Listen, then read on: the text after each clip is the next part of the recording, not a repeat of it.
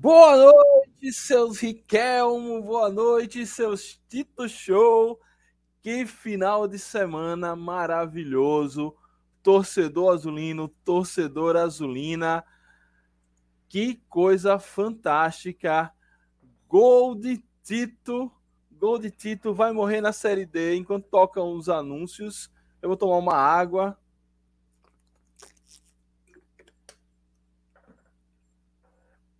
Golaço de Tito, golaço de Tito. É, e que, que final de semana maravilhoso, meus amigos, minhas amigas. Voltamos a vencer. Os vermes dessa vez nem no mata-mata chegaram, já ficaram na fase de grupos. Estão de férias. Que coisa linda, que coisa maravilhosa. E vamos fazer a nossa live pós-jogo. A melhor do ano, a melhor possível. Vitória no sábado, vitória no domingo. Gol de Tito, cara. Tito é muito ídolo. Tito tem muita estrela. Como é que faz um gol desse? Que maravilha, andar um beijo aqui, ó, um abração para Israel, José Fabiano, Felipe, Adam Ilustra, Cledivaldo. Cledivaldo que comentou ainda ontem, depois do jogo, que ainda acredito que temos chance. Felipe, ó, vai morrer na Série D, vai morrer na Série D. Os vermes ficaram mais uma vez pelo caminho. Que coisa maravilhosa. Que maravilha. Deixa eu aqui abrir um abrir o Instagram e a gente já vai começar em alto estilo, né? Daqui a pouco a gente fala do jogo. O jogo a gente ganhou, Riquelmo na bateria, Riquelmo deixou todo mundo feliz.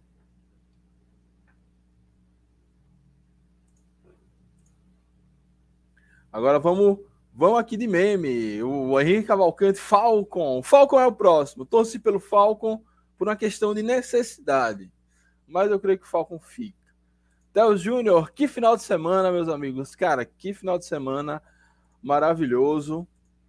E ó, todo mundo lá corre no ADC Mil Grau, que o homem. Queja cuipense, porra! Toma, porra! Acorda, filha da puta. Vai, levanta, porra. Bom dia, bom dia, bom dia. Bom dia. Levanta. Bom dia.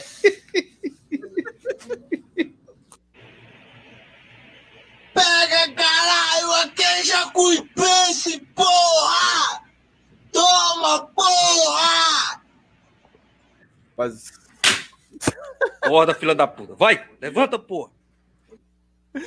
quem inventou essa fake news da Jacuipense fazendo um golzinho no final foi, foi muito gênio, foi muito gênio. Lucas Matheus já chegou aqui deixando sua risadinha. tem mais, tem mais. Tem mais.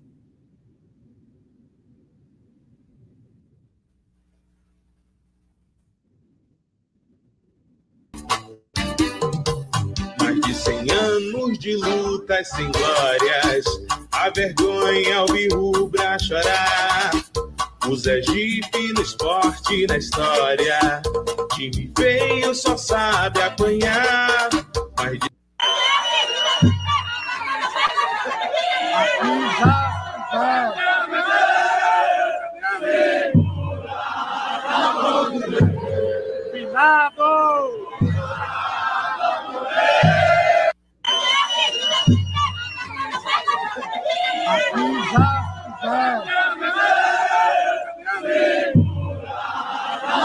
Esse dia do enterro eu tava. Esse dia do enterro foi histórico. Ó, o Aldo Vieira.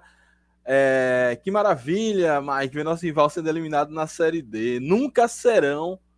Nunca serão. Aí o Falcon era lanterna. Pois é, cara. O Falcon deu uma arrancada a lá confiança.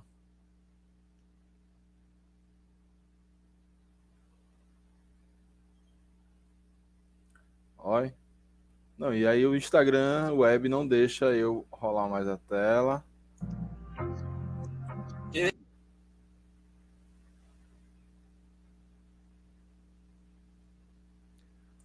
E esse homem maravilhoso que o ET Azulino botou aqui, ó, Tito Show. Que estrela, que estrela tem o nosso querido Tito, fabuloso Tito. E aqui, ó.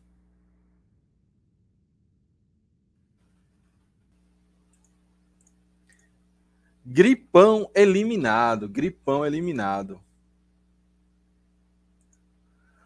Ó, o time da linha do trem nunca decepciona. Todo ano as férias garantidas. É o que eu sempre falo. O confiança às vezes me decepciona. Agora o Sergipe, esse nunca me decepciona. Ó, todo mundo tenta, mas só o maior do estado conseguiu ir para da D para C. E voltaremos para B. Agora com o Luizinho Vieira. Cara, é- vai ser uma coisa maravilhosa, ó. O ano que os caras supostamente estavam bem, mas muitos já alertavam. Cai fora, gata. Deita aí. O ano que, o- que os caras estavam bem, tal, um timaço, melhor elenco do futebol sergipano. Aí com, com um ex-treinador do Confiança tomaram um fumo e a gente com um ex-treinador deles vamos subir para a Série B. Vamos dar mais uma olhadinha aqui no Instagram. Quatro rodadas atrás, É, dane-se, Falco. o Falcon era o Pois é, meu, meu Insta, o Instagram aqui não, permite coisas do Falco. Pega caralho, aqui é Jacuipense, porra! Toma, tá porra! No bolso do filha da puta. Vai, levanta, porra. Bom dia, bom dia. Vamos ver o que o Dragão Gaiato andou aprontando aqui.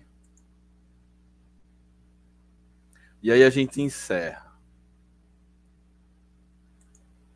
para o jogador que é o Vitinho, ganhou o Vitinho na ponta direita, entregou para o Yamada, trabalhou novamente, atirou, bateu, para o toque lá dentro! Adrielson!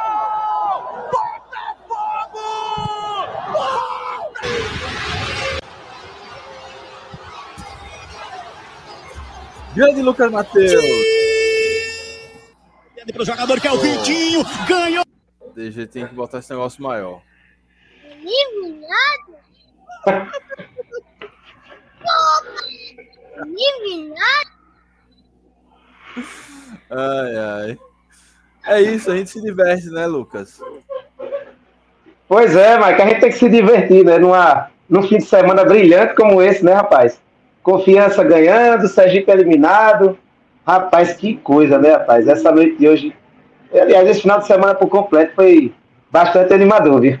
Rapaz, é, pra... esse daí é insuperável. Esse realmente foi. Sensacional. Sensacional. E é isso, esperando a galera fazer novos memes. Boa. Eu E detalhe, viu, Mike? Eu tava lá, viu? Eu fui testemunha ocular do, da eliminação do Sergipe. Foi, foi. Aí a galera pode me xingar aí no chat, porque muita gente não sabe que eu também trabalho como, como é, repórter, né? Mas eu tava participando lá desse dia atípico do Clube Esportivo Sergipe, rapaz. Rapaz, foi engraçado o final, viu, bicho? O silêncio que ficou aquele Batistão, até o momento que fizeram aquela fake news que todo mundo gritou. Meu irmão, foi muito resenha isso aí. Falar na Foi um fake news, silêncio aqui, ó. Na agulha. Com o Fabrício, olha. Galera, uma loucura total aqui no Batistão. Nem sei o que, é que aconteceu. Os jogadores aqui olhando. Gol de quem? Gol de quem? Saiu ainda não. A torcida comemora ali no fundo. Não empatou ainda não aqui. O que eu tô falando? Não sei de quem comemoram, mas há uma comemoração aqui. Há uma comemoração. Pode ter sido fake news. E a galera tá comemorando. Não sei, não saiu nada no app. Hoje sim, hoje não. Caramba, cara. Hoje sim. Mas foi Hoje uma- não. Hoje não. Foi muito resenha, bicho. Foi muito resenha. Ai, ai, ai. Ó, confiança às vezes me decepciona, me deixa triste, os vermes nunca. Pois é, Aldo.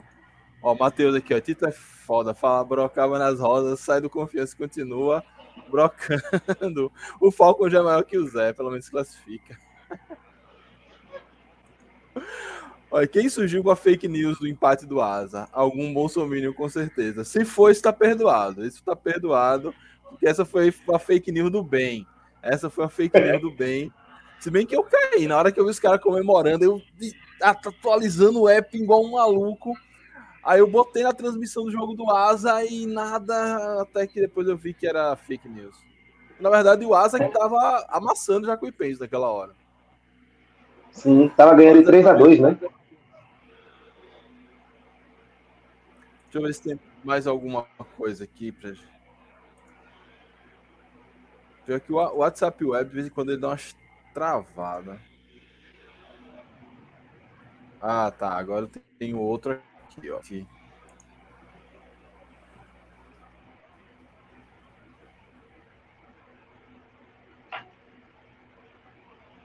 Hum. Asa Fogo. Ganhou Vitinho na ponta direita, entregou pro Yamada, trabalhou novamente, atirou, bateu, pô, toque lá dentro! Adrielson!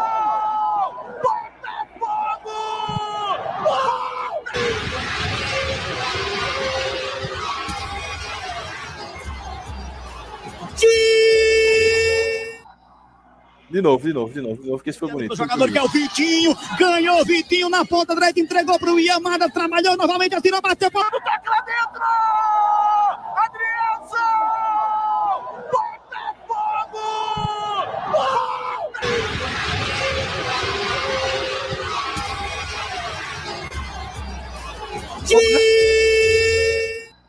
Golaço de Tito, viu? Tinha um gol que ele não costuma fazer, assim, de fora da área. Sim. Naquela sacadinha de sinuca. Ai, ai, deixa eu ver se acho que não tem mais, não. É, assim, vai ter ainda. Mas a galera hoje foi. Tá gol de Tito.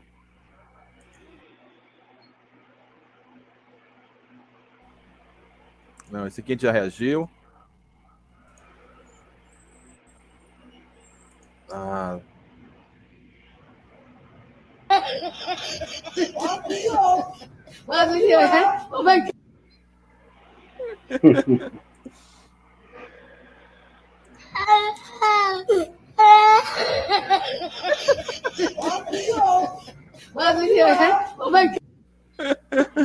muito bom, muito bom. Ó, final de semana perfeito. É, somente Dragão e Falcon representando o estado. Pois é, cara, e que buscada do Falcon, né? Que buscada. Sim.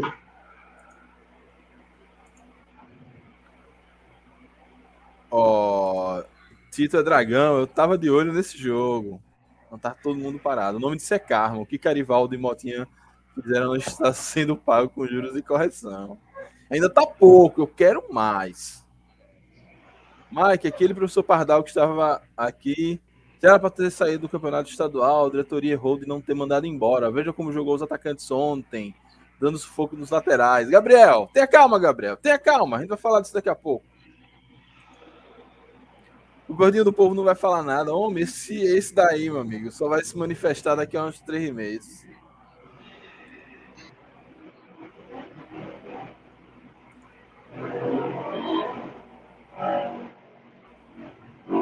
Acho que eu achei jogador que é o Tito, ó, uma imagem melhor. Opa. Vamos. Deixa eu só ajeitar a nossa imagem. E assim. Agora, ó. Para o jogador que é o Vitinho, ganhou Vitinho na ponta direita, entregou pro Yamada, trabalhou novamente, atirou, bateu por baixo, primeira. Cracaço.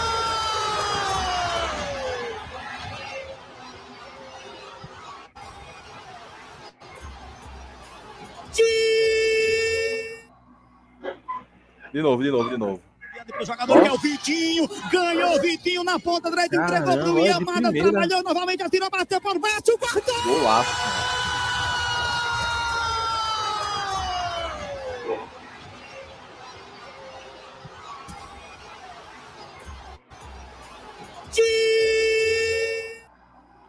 Cara, fale quem quiser, viu? O homem tem estrela, nem Lucas.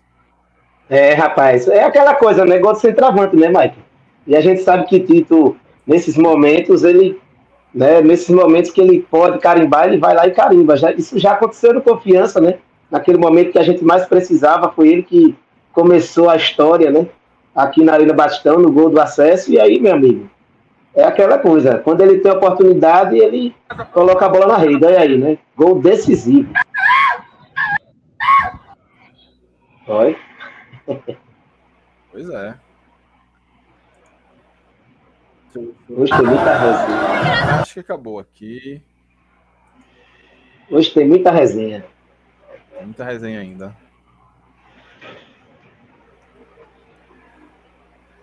E é isso. É... Ó, o gordinho do povo chupando picolé de coco de novo. boa, boa, bom demais. Então, no final, só para a gente encerrar essa página feliz, essa é a classificação. Opa. Vai. Ah, tá. Porque alguns aplicativos erraram. Hum. Alguns aplicativos erraram e eu não sei. Deixa eu procurar aqui uma versão sem erro.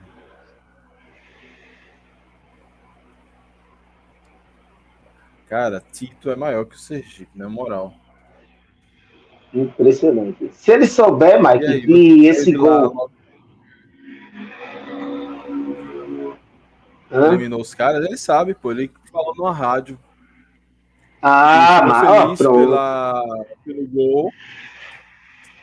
Hum, pagar, tá chato. Vai fora. Pois é. Se ele só, se ele sabe, né? Como você disse aí que ele já tá sabendo, então, meu amigo. Aí é que o gol valeu mesmo, valeu valendo. Valeu, valendo, como diz nosso querido Mário Bezerra. Ó, Aqui, ó. Classificação. Deixa eu ver se eu dou um zoomzão aqui para melhorar. Aí, Aí, zoom, pronto. Então é Boa. isso, ó. Nós tivemos o Retrô em primeiro, Bahia de Feira em segundo, Asa em terceiro, Falcon em quarto. O Sergipe foi em quarto com os mesmos 19 pontos. Acabou que foi no saldo de gols, né? No saldo de gols, o Falcon conseguiu a vaga no- na segunda fase. Jacuipense, que estava em determinado momento estava se classificando, é, acabou na lanterna, como que grupo maluco, né? Eu tava, eu brinquei, mas cedo fiz um meme que era o grupo mais fácil da série D, mas um torcedor do Asa disse, rapaz, esse é o grupo mais difícil. todo mundo aí, Mike, desse grupo, acho que passeou pelo G4, viu? Se você, eu acho que talvez você se lembre, o Cruzeiro de Arapiraca passou um tempão como líder desse grupo, né? E Ah. depois começou a degringolar. A Jacuipense também, se eu não me engano, ficou um bom tempo no G4, ficou ali passeando entre segundo e terceiro lugar, terminou em último. Pra gente ver como. E o Falcon, né, que estava em último, conseguiu se classificar. Então, realmente, esse grupo foi muito, muito pegado, né? É, o Falcon que o Falcon tem 19 pontos, 12 desses 19 ele fez nas últimas quatro partidas. Foi uma arrancada à la Uhum. confiança, né? Confiança que costuma dar essas arrancadas. Verdade. E é isso. Agora vamos. Como é um domingão à noite, amanhã a gente trabalha. Vamos falar rapidamente do jogo de ontem. É, ó, o Aldo aqui, chora Colorado, Tito é o teu papai. Passando 1x0 no CSA, Náutico 0 a 0 no Remo. A G8 a 2 pontos, Z4 a 5 pontos. É, se o Confiança e Floresta, se, se eu for Confiança e Floresta antes, eu vou passar na papelaria para fazer um caixão de Sergipe. Boa, boa. É uma boa. Então vamos lá. Eu não sei se a gente faz a live clássica ou se hoje é dia de alegria, a gente deixa as formalidades para lá. Mas vamos falar um pouco desse jogo, Lucas. Você tá, estava no estádio, estava trabalhando. Como, como você viu essa, esse triunfo, essa vitória do, no clássico da classe trabalhadora, do operário com o proletário? Então, rapaz, eu tava lá na TV Dragão, tá? tava lá na nossa transmissão, junto com o meu amigo, é, Júlio, junto com o meu amigo Júlio Marcel, com o professor Jorge, né? A gente acompanhando tudo de perto. Na outra oportunidade que eu tive comentando com o Júlio, eu não me lembro se a gente saiu vitorioso, acho que não. Se eu não me engano, naquela partida que eu, que eu comentei com ele, a gente não ganhou o jogo. Mas ontem, ontem a gente fez todos os tipos de mandinga para mudar. Eu fui com a outra camisa que eu nunca fui em nenhuma transmissão.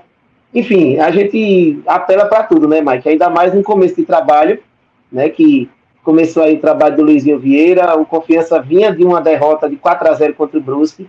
Eu, particularmente, até falei isso no bancada também, eu sou um torcedor meio realista, não gosto muito dessa coisa de, de ficar sonhando demais.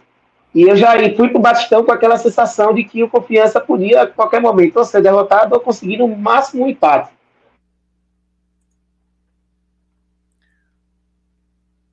Travou ou eu travei? Acho que o Lucas travou. É, o Lucas estava aí com a perspectiva de conseguir no máximo Ao mesmo empate. tempo, Opa, voltou. Pronto, voltou agora, né? Deu, deu uma travadazinha. E aí eu estava bem, assim, ansioso com, com a partida, mas ao mesmo tempo é, sem muitas pretensões para esse jogo, né? Eu disse, rapaz, vai ser um jogo muito difícil, a gente vai enfrentar o líder, enfrentar a melhor defesa da competição, mas, pô, não podia ser melhor aquele resultado, né? Eu estava do lado de Júlio, aquela apreensão, na hora que saiu o gol, o Júlio soltou a voz, Júlio também não estava muito bem de saúde, estava saindo de uma gripe, então, enfim, deu tudo certo. Graças a Deus, o professor Jorge também ia, pulou, foi, foi, uma, foi uma resenha muito grande, viu, Mike? Ali nas cabines de imprensa, a gente ficou muito feliz com essa vitória do Dragão, e, porra, sem comentários, assim, eu acho que a gente precisava desses três pontos para começar essa redenção, é como eu falei lá na transmissão. A gente precisava disso para começar aquilo que aconteceu no ano passado, né, Mike? Acho que foi mais ou menos parecido, né? Quando o Vinícius chegou, também a gente deu aquela pequena arrancada e conseguiu permanecer. Então, vamos ver o que é que vai, o que é que nos espera para esse ano de 2023, né? Se a gente vai conseguir somente a permanência ou se a gente vai conseguir classificar para a próxima fase. É, a gente, naquela altura, faltando cinco jogos, eu, eu, eu não, não tenho a memória tão boa. Eu lembro isso porque o torcedor do América, fazendo as contas para não cair, fez essa comparação. Na, naquele momento, confiança estava faltando cinco jogos. Ele venceu três e perdeu dois. Com nove pontos, eu não sei se é possível a gente se classificar, mas ficamos na briga. Se a gente Sim. repetir a reta final do ano passado, e se a gente for lembrar, a gente pode pegar aqui, ó, as retas finais de alguns anos. Deixa eu, deixa eu dar uma relembrada aqui. Ó, a reta final. A reta final do ano passado. Foram três vitórias nos últimos cinco jogos. A reta final de 2019. A reta final de 2019 foi péssima. Foram dois empates e três derrotas. A gente ali conseguiu se classificar na sorte. Mas eu lembro bem, ó, de 2015, a nossa reta final, nos últimos cinco jogos, foram quatro vitórias e um empate. É, 2016 foi escapar do rebaixamento. Foram três vitórias e duas derrotas. 2017 para buscar o acesso aí a o não me deu esse dado aqui, eles não me deram esse dado, que canalice. Mas eu lembro que nesse ano, deixa eu ver se eu não, não vou conseguir voltar tanto no tempo aqui sem me atrasar. Mas eu lembro que nesse ano a gente também fez uma boa arrancada. Eu lembro que a gente venceu CSA e Fortaleza em casa. E aí conseguiu uma arrancada até a quarta colocação e nós e não conseguimos o acesso. E 2018, na, nas cinco últimas rodadas, a gente fez só uma vitória e um empate. Ou seja, na maioria desses anos que eu trouxe aqui, a gente conseguiu fazer campanhas de, nas retas finais de chegada muito fortes. Então, hoje a gente tem. Deixa eu dar uma olhadinha na tabela. Deixa eu botar essa tabela na tela para a gente poder interagir melhor. A gente, nó- nós temos cinco jogos. Desses cinco jogos, nós temos dois em casa e três fora. Aí nós temos o São José na próxima rodada, jogando em Porto Alegre, que é muito difícil, por conta lá do society, da, da grama sintética do estádio Passo da Areia. É, Aí tem o Floresta em casa, esse jogo, em qualquer circunstância, é um jogo de obrigação para vencer. Aí vem o Aparecidense, que é um time que estava há muito tempo na zona de rebaixamento, mas é, tá numa recuperação, até, acho que até já tá fora da zona, vamos dar uma confirmada aqui. Ele tá em 13 terceiro com 16 pontos, ó, vem de três vitórias em quatro jogos. É... Aí vem o Botafogo da Paraíba lá em João Pessoa, que é um jogo difícil. E na última rodada, o Paysandu aqui, podendo valer uma vaga no G8, enfim. Onde é que a gente arruma essas três vitórias, Lucas? Cara, eu acho que os próximos três jogos, viu, Mike? Se a gente for analisar direitinho, o São José não vive um bom momento, né? Vem Isso. aí de duas derrotas. Amanhã vai ter um jogo também que, de certa forma, é um jogo difícil contra o Volta Redonda. Volta Redonda que deu uma, uma arrancada também aí no G8. Eu acho que é, o que pode ajudar o São José, como você falou, é o fator campo, né? Mas eu acho que o Volta Redonda tem todo, todas as chances de, de vencer o São José, mesmo fora de casa. Então, eles já vão enfrentar a gente aí com três derrotas seguidas, caso isso aconteça, né? E aí depois, como você bem disse, vem o Aparecidense logo depois ou não? Não, vem o Floresta, né?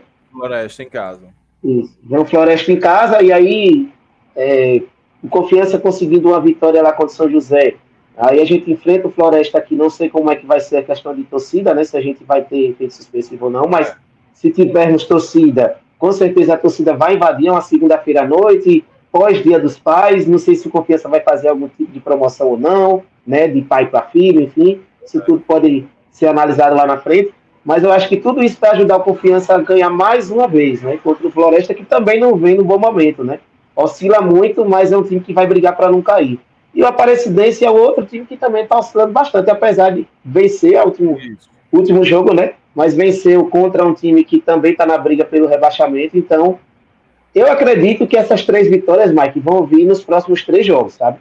Mas, assim, é aquela coisa, eu ainda fico um pouco receoso contra o São José por conta do fator campo. Eu acho que aquele campo atrapalha demais. E o São José, eu já, já acompanhei, acho que uns dois jogos do São José, um inclusive contra o Remo, que o Remo teve uma puta de uma dificuldade lá, mesmo tentando jogar melhor do que o São José, mas teve muita dificuldade justamente por conta do campo. Então, talvez desses três jogos o mais difícil seja contra o São José, mas eu acredito nos nove pontos. Maravilha. E se a gente consegue nove pontos agora, aí eu acho que é, a gente precisaria. A gente tá com quantos pontos mesmo? Tá com 19, 19 né? mais 9,28. Acho que já é, já é uma pontuação de classificação.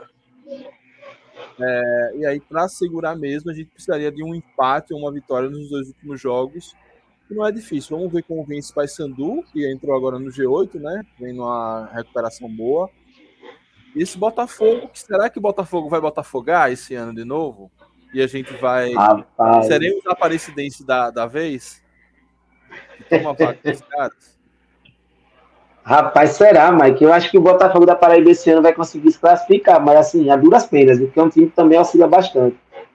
Eu acho Hoje... que talvez o jogo desses jogos aí, o que a gente vai ter mais dificuldade é o Paysandu, né? Porque ele vem numa, numa crescente, principalmente depois da vitória no Clássico, né? Eles é. venceram o Remo no Clássico, de lá para cá, meu amigo, os caras engrenaram aí três vitórias e vai ser complicado tirar esse Paysandu do G8. Né?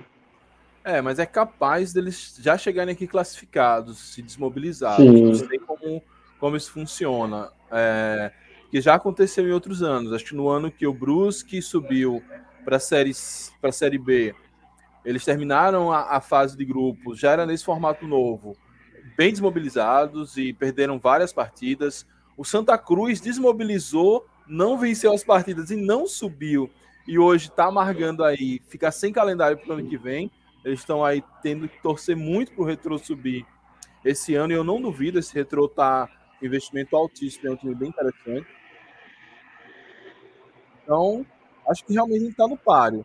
Pelo sim, pelo não, para manter a superstição viva, é, é vencer o Zequinha na rodada, botar esses três pontos no bolso, garantir a Série C do ano garantir 10 temporadas seguidas fora da última divisão do Campeonato Brasileiro, que para mim isso é relevante. Quando a gente olha a situação do Sergipe, por exemplo, a situação de Santa Cruz, do Paraná, do Brasil de Pelotas, que, que foi eliminado esse final de semana, do próprio Caxias, que, ele, que, que não consegue sair da Série D de jeito nenhum, da luta que foi o América sair da Série D, é uma coisa relevante. Então, é, é uma coisa para a gente poder se debruçar e, de certa forma, comemorar.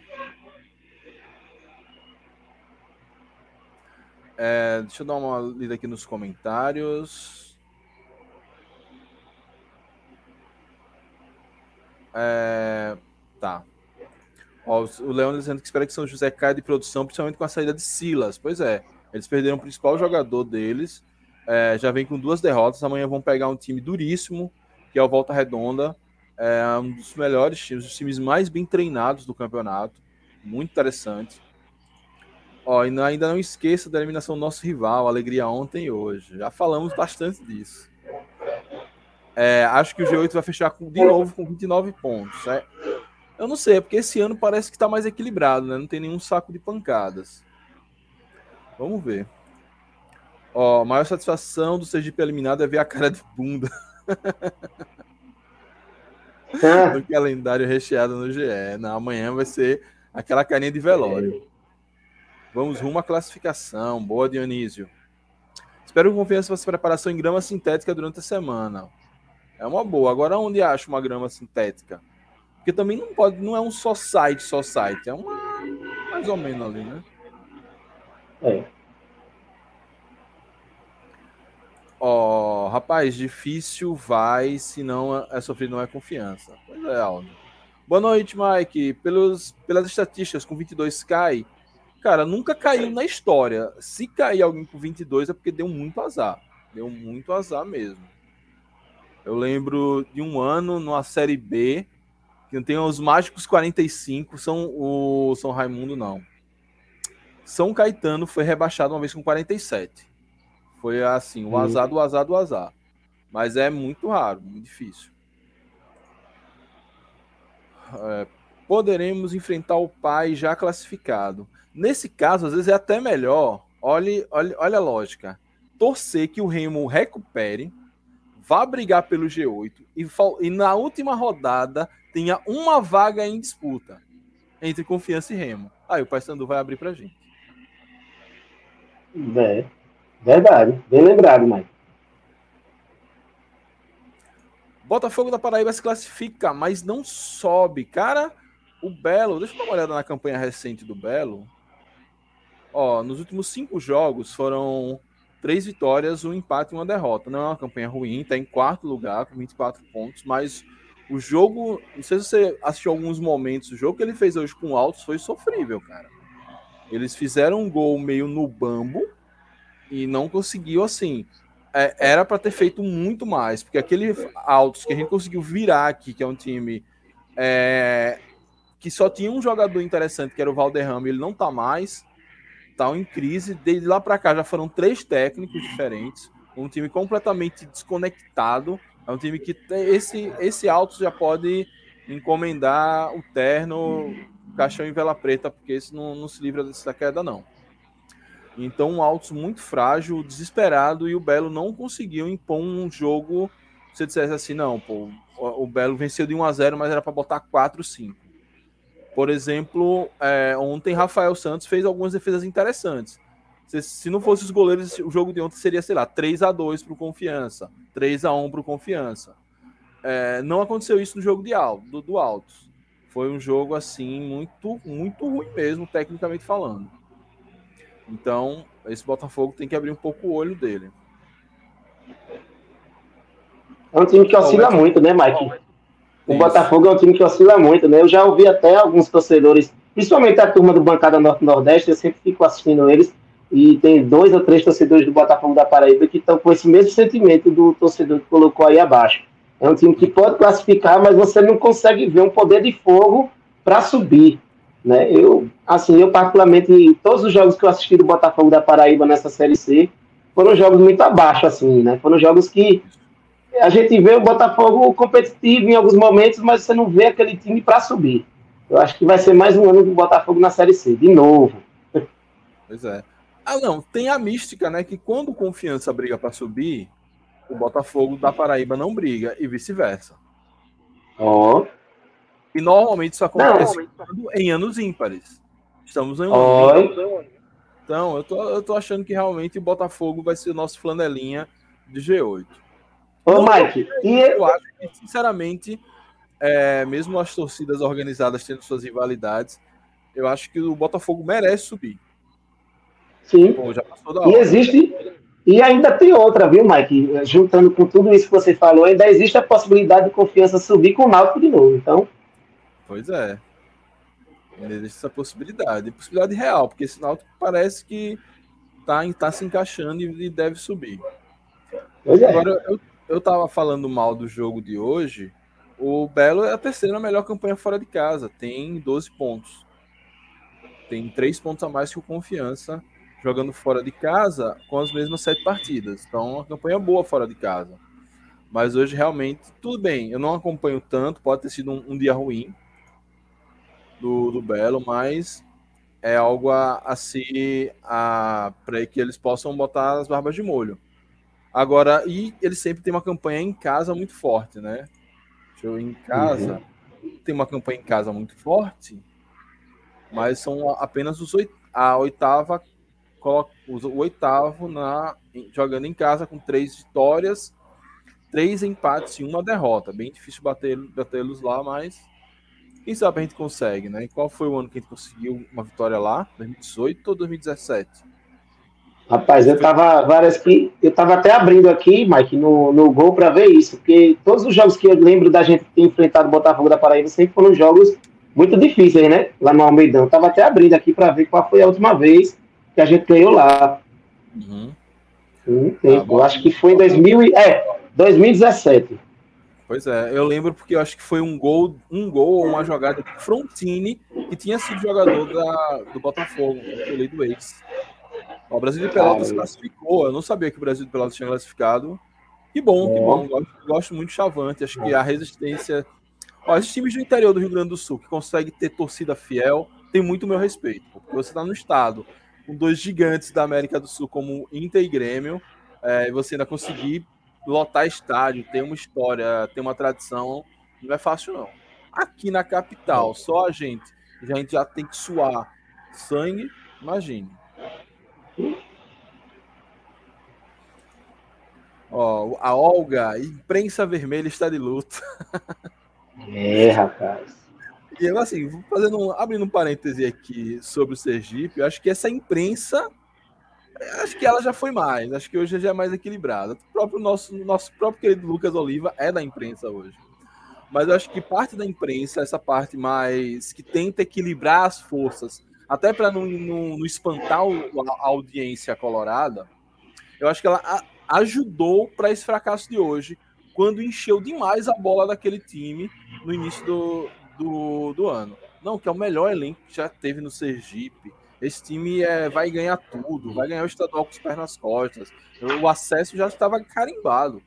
E aí os caras fizeram aquele jogo contra o Botafogo, jogaram de igual para igual, achou que não. Se contra o Botafogo a gente fez isso, agora a gente vai deslanchar.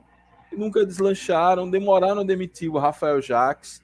É, não sei se o Leandro Senna era o perfil de treinador. Acho que o Leandro Senna é um perfil mais de continuidade de trabalhos do que propriamente resgatar um trabalho que estava ruim. Foi assim que ele foi campeão sergipano pelo Confiança, foi assim que ele foi campeão brasileiro da Série D pelo América e, consequentemente, subiu. Ele vinha de continuidade de trabalho. Aqui no Confiança, continuidade de Roberto Fernandes, e lá, eu não sei se era do próprio trabalho ou se era de um outro técnico, já que ele era auxiliar da casa por muito tempo. O bom é que agora a gente vai poder interagir com o Leandro Senna de novo no Instagram.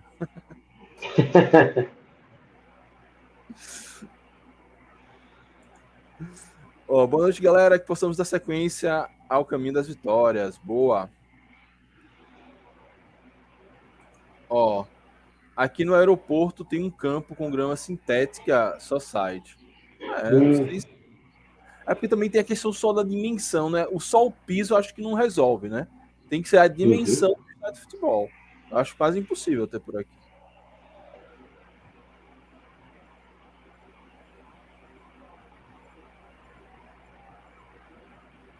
Ó, tá. Ó, os- o Vitor Almeida dizendo que o Z4 esse ano deve ficar na faixa de 20 pontos. Olha, Vitor, me dando esperança de que com um ponto a gente se livra. Com dois empates, na verdade. Fernando Jazz, São Bernardo está correndo risco de não se classificar do primeiro para o oitavo, quem diria? Pois é, cara. O São José, deixa eu dar uma olhada aqui na classificação. O São José vem numa sequência de cinco empates. Cinco empates. Impressionante. Empates seguidos, está com 21 pontos na oitava posição. Eles, se ele perde a próxima rodada e o confiança ganha, a gente ultrapassa o São Bernardo. Olha só.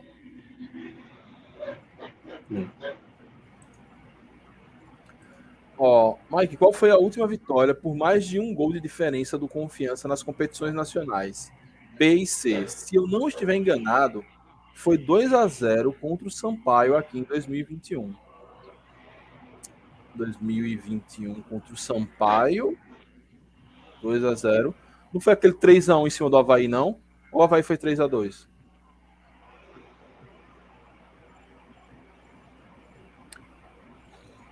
Cara, o ano passado não teve, que eu me lembre. Acho que foi tudo por 1 a 0 Isso. É uma boa pergunta. Também não...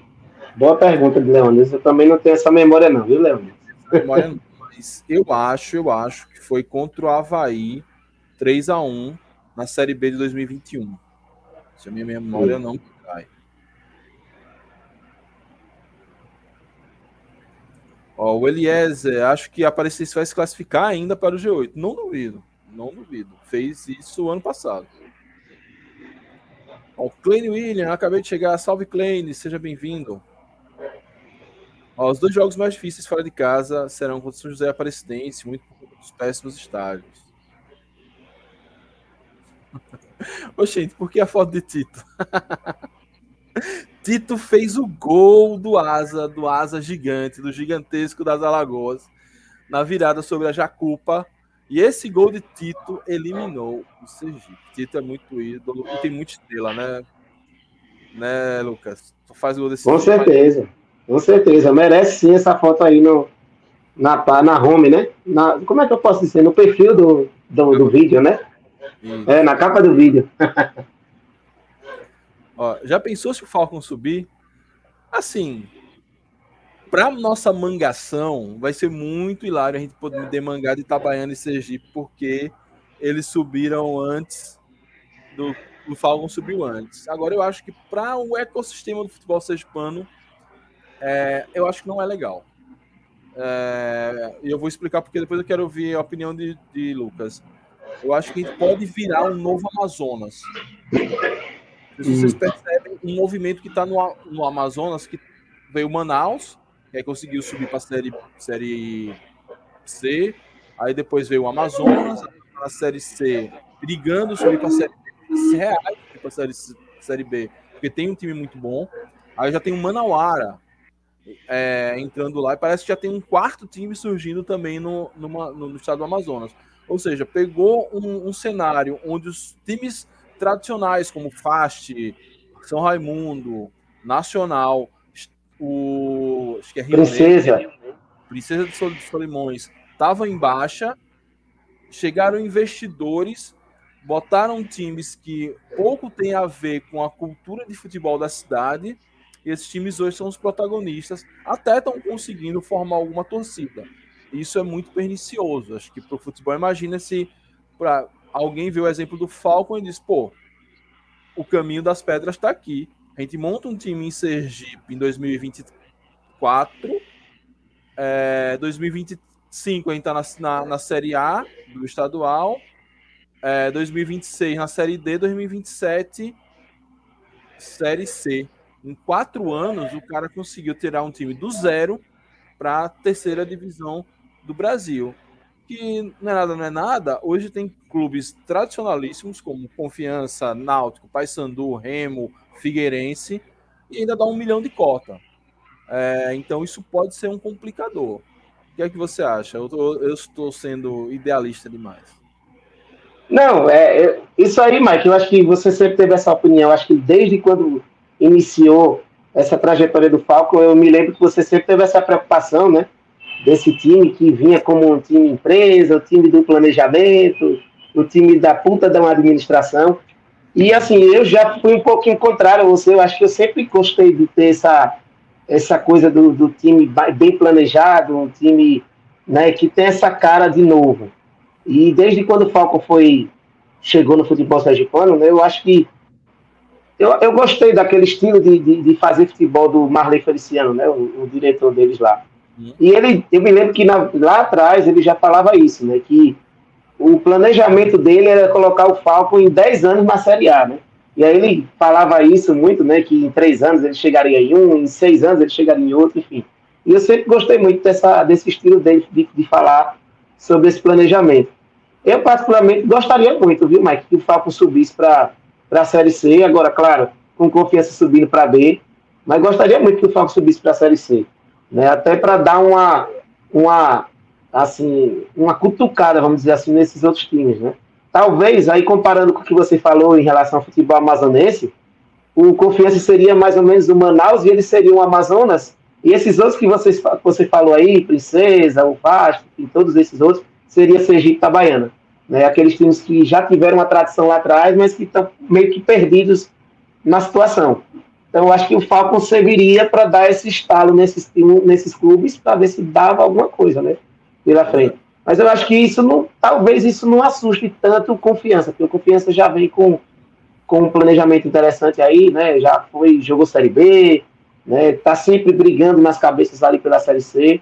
Eu não sei se seria tão prejudicial para a gente, mas é como você falou, acho que seria mais prejudicial para esses outros clubes, né? Sergipe, Itabaiana, Lagarto, mas talvez servisse como estalo.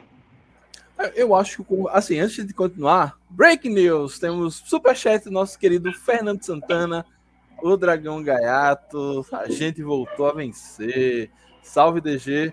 Quiser vir, você tem um link. É, tamo junto, meu velho. Valeu aí pela contribuição. Apareceu até um cifrão aqui. Um negócio que eu configurei há mil anos e nunca achei que funcionaria. Funcionou. Ele mandou outro, ó. Ó o cifrão. Opa! O Zegipe vai morrer na Série D, vai morrer na Série D. Valeu, DG, ó. Cincão aí de superchat. Boa. Ajudou muita gente. Lucas Matheus, que é membro deste canal. E Isso. Tá, inclusive, contribuindo com a gente ao vivo. É... Então, voltando ao assunto Falcon, para a gente fechar essa, essa página. É... Eu, assim, claro, a gente não pode frear a história, não pode frear a, a os bons resultados. Acho que os caras, se os caras conseguirem esse acesso, vão fazer por merecer. Ainda que essa história de planejamento, sempre falei, isso é meio complicado. É. Todo time planeja, toda empresa tem empresa que vai dar certo, tem empresa que fale. O planejamento desse ano do Falco não foi dos melhores. É tanto que se eles não subirem, eles ficam sem série D o ano que vem, correto? Não Isso. foram bem no estadual. Assim, foram até mais ou menos. Engrossaram uma. Eles conseguiram vender muito mais caro a derrota para Itabaiana do que a gente. Mas assim, eles fizeram campanhas de recuperação, tanto no estadual quanto no, no nacional. No estadual, eles conseguiram ainda se recuperar, conseguiram lá para repescagem e quase eliminam o Itabaiana. Deveriam ter eliminado, porque a gente a essa altura seria campeão sejipano. É. E nessa série C, nessa série D, eles conseguiram uma campanha de recuperação impressionante. Eles chegaram a ficar. Eles estavam virtualmente eliminados há muitas rodadas atrás. E eles conseguiram aí uma arrancada, como eu falei, digna de confiança. E conseguiram chegar na, na segunda fase da série D. Não dá para tirar o mérito dos caras e o bom trabalho que deve estar sendo feito lá. Mas realmente eu preferia que fosse um, um Itabaiana, um Santa Cruz distância, um Maruinense. É, só uma, não aqueles times. só um time que eu preferia que ficasse na Série D para sempre. Eu também. É, então vamos lá. Cara, muito, muito comentário aqui. Eu não sei por onde eu vou, se a gente escolhe os melhores e piores, se a gente reage aos melhores momentos ou se a gente se reage a coletiva do treinador. Você o que acha? Eu tava, eu tava ansioso, eu tava ansioso por aqueles, aqueles quadrinhos dos melhores. Goleiro, sei que eu tava ansioso para fazer isso, rapaz. Não vamos fazer isso agora. Você, você que manda, rapaz. Eu... eu... acho que é o, o que a galera mais gosta, né? Como se fosse o. Que nota é, você dá para fulano? É, rapaz, eu tenho lista, isso é, é massa. Inclusive, eu, amanhã eu solto o craque do jogo, porque é na emoção dessa eliminação eu esqueci de fazer a apuração. Mas essa é barbada, né? Todo mundo sabe. Ah, Mas me surpreendeu. Eu achei que Riquelme seria quase unanimidade, mas não, viu? Teve joga... O goleiro teve muito voto e Fábio teve muito voto no, no, no melhor, no craque da galera, que tá lá no Instagram. eu, eu, por exemplo, Mike, se- é porque eu, eu acho que eu vi e me passei, mas eu votaria no goleiro. Porque, assim, apesar de Riquelme ter feito gol, mas assim como ele entrou no segundo tempo, já pegou um carro andando, né, depois de tanto sofrimento que a gente passou no primeiro tempo, algumas bolas, inclusive, que o próprio Jefferson pegou, eu acho que eu teria votado nele. Mas Riquelme merece, sim. Boa. Ó, tier list na tela. Ó, o Adam, Mike, faça um resumo do jogo de ontem. Sei que Fernando já fez, mas é tradicional você fazer também. Boa. É, vamos lá. Acho que eu vou deixar para Lucas fazer esse resumo aí. Faça aí, Lucas. Você que estava, inclusive, na- comentando, você deve ter feito anotações, tá com a memória melhor que a minha. É, mais ou menos, né, Mike? Porque foi tantas emoções ontem, rapaz, naquele, naquele jogo. Mas assim, confiança no primeiro tempo, Mike, foi aquela coisa, né? A gente, de certa forma, ainda está entendendo, está começando a entender como é essa metodologia do Luizinho Vieira. É, eu, inclusive, hoje entrei no. Não é eu entrei, né? Na verdade, eu vi uma discussão muito grande em um outro grupo que eu tô, né? Com alguns torcedores falando, ah, porque devia ter feito isso, devia ter feito aquilo. Mas eu acho que a gente tem que ter um pouquinho mais de paciência. Eu sei que é um momento muito ruim, né? Que o Confiança vive, né? De, dessa coisa de ter que se recuperar o quanto antes e o torcedor fica ansioso. Mas é, eu acho que aquele primeiro tempo foi um pouquinho abaixo, justamente por isso, né? Porque foi um momento de transição. Eu acho que quem estava lá no Batistão deu para perceber que já existem algumas mudanças, né? O time de Luizinho Vieira é um time que explora um pouquinho mais a posse de bola, é um time que tenta ser um pouquinho mais agressivo, né? É um time que a gente vê em alguns momentos, por exemplo, inclusive isso eu falei lá na transmissão da TV Dragão, em alguns momentos do jogo, é, o Dione ficava meio que aberto pela esquerda, Cezinha pela direita e Negueba e, e Bueno um pouco mais centralizados. Estavam meio que os quatro tentando fazer a barra a todo momento.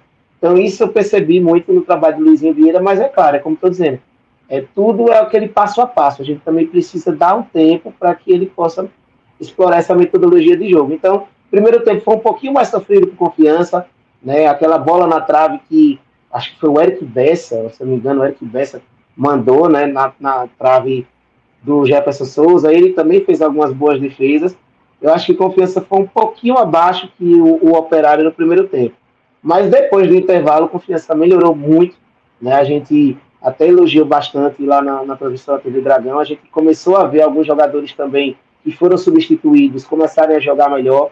A exemplo do, da saída do Lucas Gabriel para a entrada do Adri, eu acho que deu um pouquinho mais de mobilidade no meio campo, os jogadores começaram a ficar um pouquinho mais combativos. A entrada do Riquelmo também foi sensacional.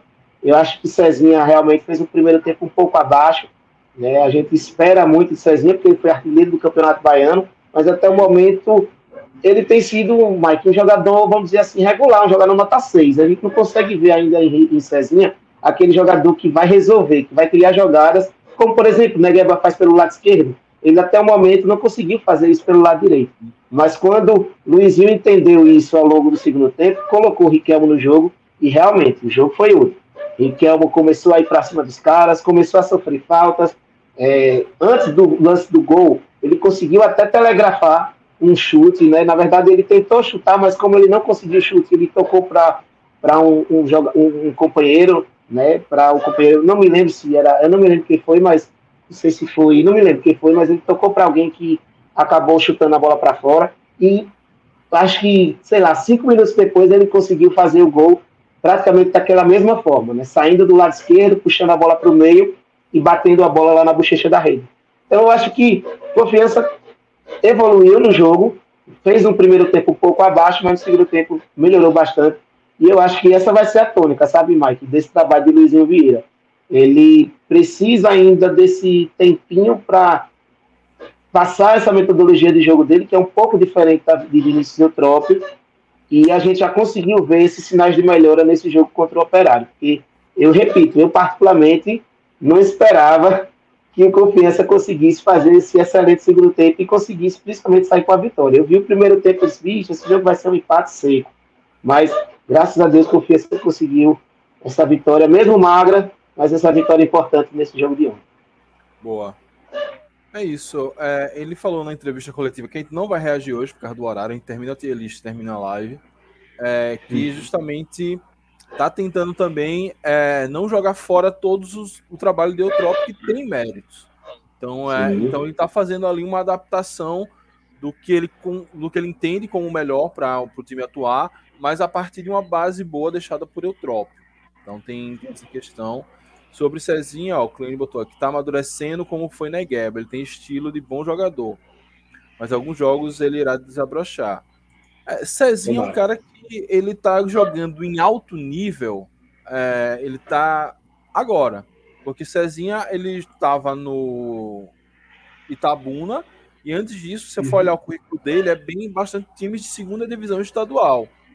Então, primeira vez que ele pega realmente é, um, um, time com a estrutura do confiança, com a, a, o nível de cobrança do confiança, com o nível de, de dificuldade que os adversários impõem, é, jogo após jogo, porque assim, é, ele jogava o Campeonato Baiano no Itabuna, ele tinha dois jogos difíceis, Bahia e Vitória. Depois eram jogos mais ou menos do mesmo nível. Agora não, é, é um jogo difícil atrás do outro. É, é Volta Redonda, é Operário, é Remo, é Náutico, daqui a pouco é Paysandu, Figueirense. É, não, não é fácil, não. Agora vamos lá para tier list. Bora! É, antes disso, ó. Dione lembra um poucozinho na Copa 94, parece uma enceradeira, se gira e não sai do lugar. É. Vamos lá, tier list na tela. É, goleiro, goleiro, nosso Jefferson Paredão, craque do jogo. Não fosse ele, é um dos craques do jogo. Não fosse ele, a coisa teria ido pro brejo, né? Fez boas defesas, é um goleiro seguro. E eu acho, assim, que difícil o Genesini voltar à titularidade depois que ele se recuperar. Torço que ele se recupere o mais rápido possível. É, mas as atuações de Jefferson têm sido é, muito boas. Jefferson. Sim, concordo. Concordo, Mike. Assim embaixo, acho que foi o craque do jogo mais uma vez, né? Ele vem fazendo boas defesas embaixo das traves. Agora eu acho que ele só precisa melhorar um pouquinho a saída de bola dele. Eu não sei se a galera que está nos acompanhando aqui no chat e você também, Mike, perceberam, mas ao longo do jogo, é, em alguns momentos que ele estava com a bola nos pés para sair jogando, ele acabava errando. Ou ele chutava para a lateral ou dava a bola no pé do adversário. Quase nunca ele colocava a bola nos pés de jogadores do confiança. Então, ele precisa melhorar um pouquinho essa saída com os pés, mas embaixo das traves ele tem ido muito bem. Não, inclusive, eu tava observando isso, não sei se foi com DG ou se foi com Carol já em casa. Carol não foi pro jogo ontem. É, quando a gente vê Rafael jogando, que ele é um exímio na, na, jogador nessa saída de bola, aí que essa diferença ficou gritante. A diferença Isso. de como o Rafael fazia e ele não conseguia fazer. Exatamente. Teve uma bola que Rafael, inclusive, Mike, ele mandou lá do lado esquerdo, justamente para esse jogador, o Eric Bessa, que Rafael estava meio que na fogueira e ele viu o cara lá do lado esquerdo praticamente solto, né? Porque Lennon às vezes dá aquela vacilada na marcação, deixa o jogador um pouco mais solto. E aí Rafael encontrou o cara e mandou a bola nos pés do cara. Então, é como você falou, a diferença é gritante. Mas nada que ele não possa melhorar, né? É, são Justamente. coisas que hoje em dia o goleiro tem que passar por isso. Ó, Jefferson é um goleiro que me passa confiança. Para mim, Fábio e Adrian são seus ferrolhos no meio para liberar o restante. Eu arriscaria por Riquelme no lugar de Dione e deixar pegar fogo no ataque. Boa, Joel. Um abraço. Falando em Adrian, vamos falar da nossa dupla de zaga, Adrian e Adalberto. É muito bom. Na verdade, foi, foi Rafael, não foi não, Mike? Acho que foi Rafael. Né? Adri entrou, Adri entrou, porque é. falou em Adri, foi Rafael.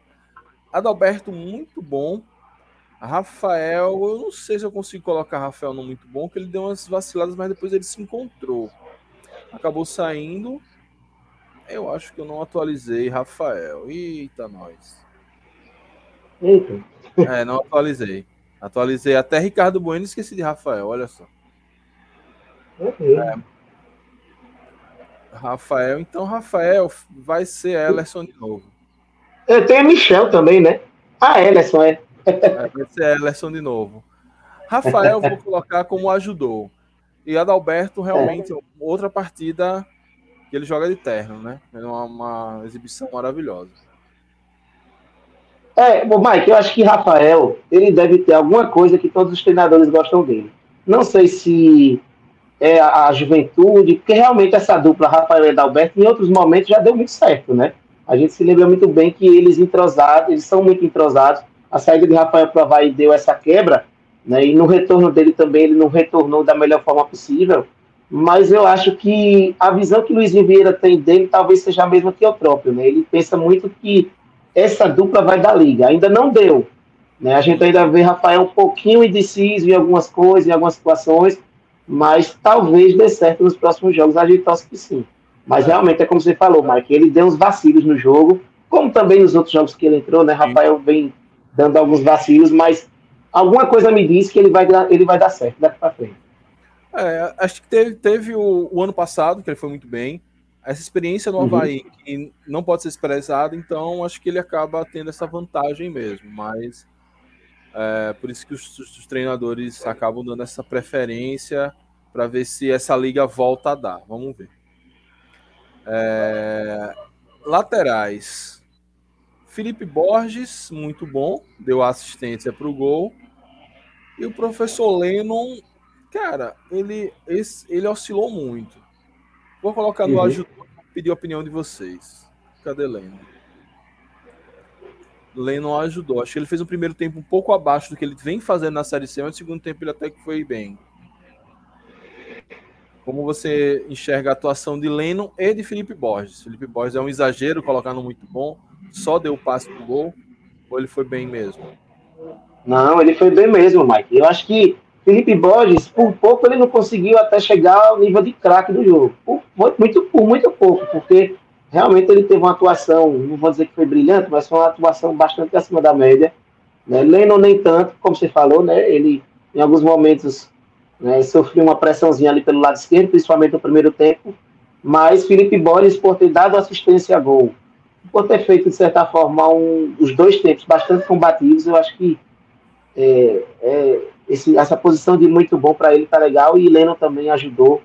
Creio que os dois estão nos- nas posições corretas. Vamos ver o que, que a galera vai dizer aí, né?